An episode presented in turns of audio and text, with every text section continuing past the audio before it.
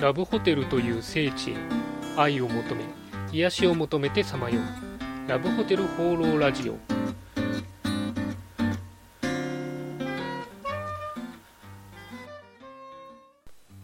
はいということで今週も始まりましたラブホテル放浪ラジオ第44回。パーソナリティのラブホテルファンブロン管理人です。えいよいよゴールデンウィークも最終日ということでですね、えー、皆さんいかがお過ごしでしょうか？まあ、ちょっとあのラジオの更新もそれで遅れてしまったんですけども、あどうもすいません。まあ、私の方はですね、いろいろ予定はしてたんですけど、まあ、結局半分ぐらいかなと、こなせたのは、えー、みたいな感じですね。その割にあの生活リズムはバッチリ崩れてしまってですね、えー、寝不足が続いているということで、休み明けの仕事がちょっと心配だったりします。えー、そんなわけで、今週もよろしくお願いします。今週の気になったらホテル情報はいということで私が独断と偏見で今週気になったラブホテルに関する情報をご紹介するこのコーナー。今週のテーマはこちら。ラブホテルの広告規制です。最近あのツイッターでですねそのラブホテルの広告の規制についてちょっと話題になっていたんで今回その話をしようかなというふうに思います。まあ、ラブホテルはですね、あの風営法の規制対象になってまして、えー、ラブホテルとして運営するんであれば、届け出を行う必要というのがあります。まあ、あの届けると保健所と警察の、えー、管轄になるみたいですね。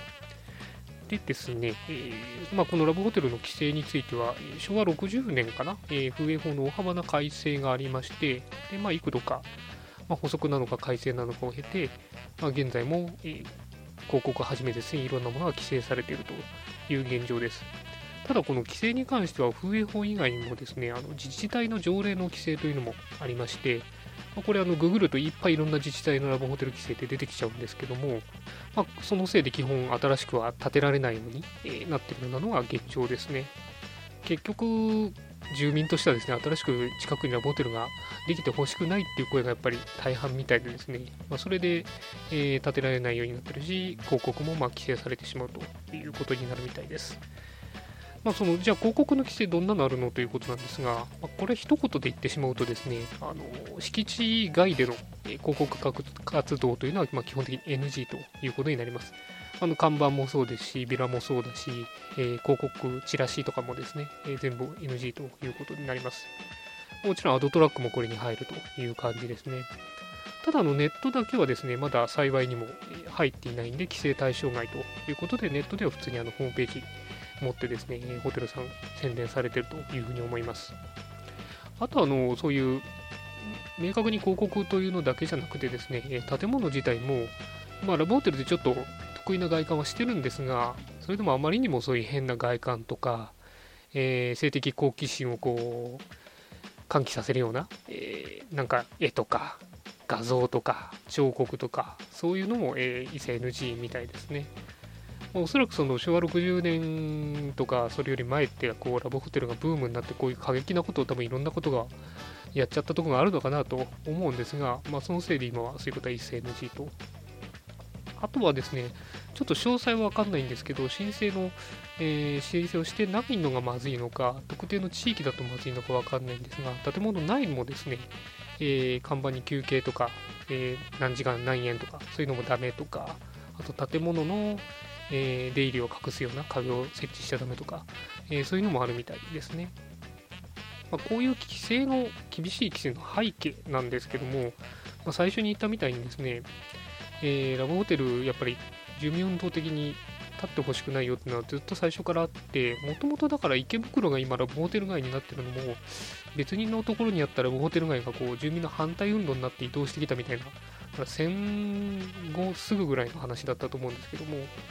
えー、そういうのがあるぐらいで、まあ、治安が悪くなるとかですね、教育に良くないとか、まあ、そういう部分で常に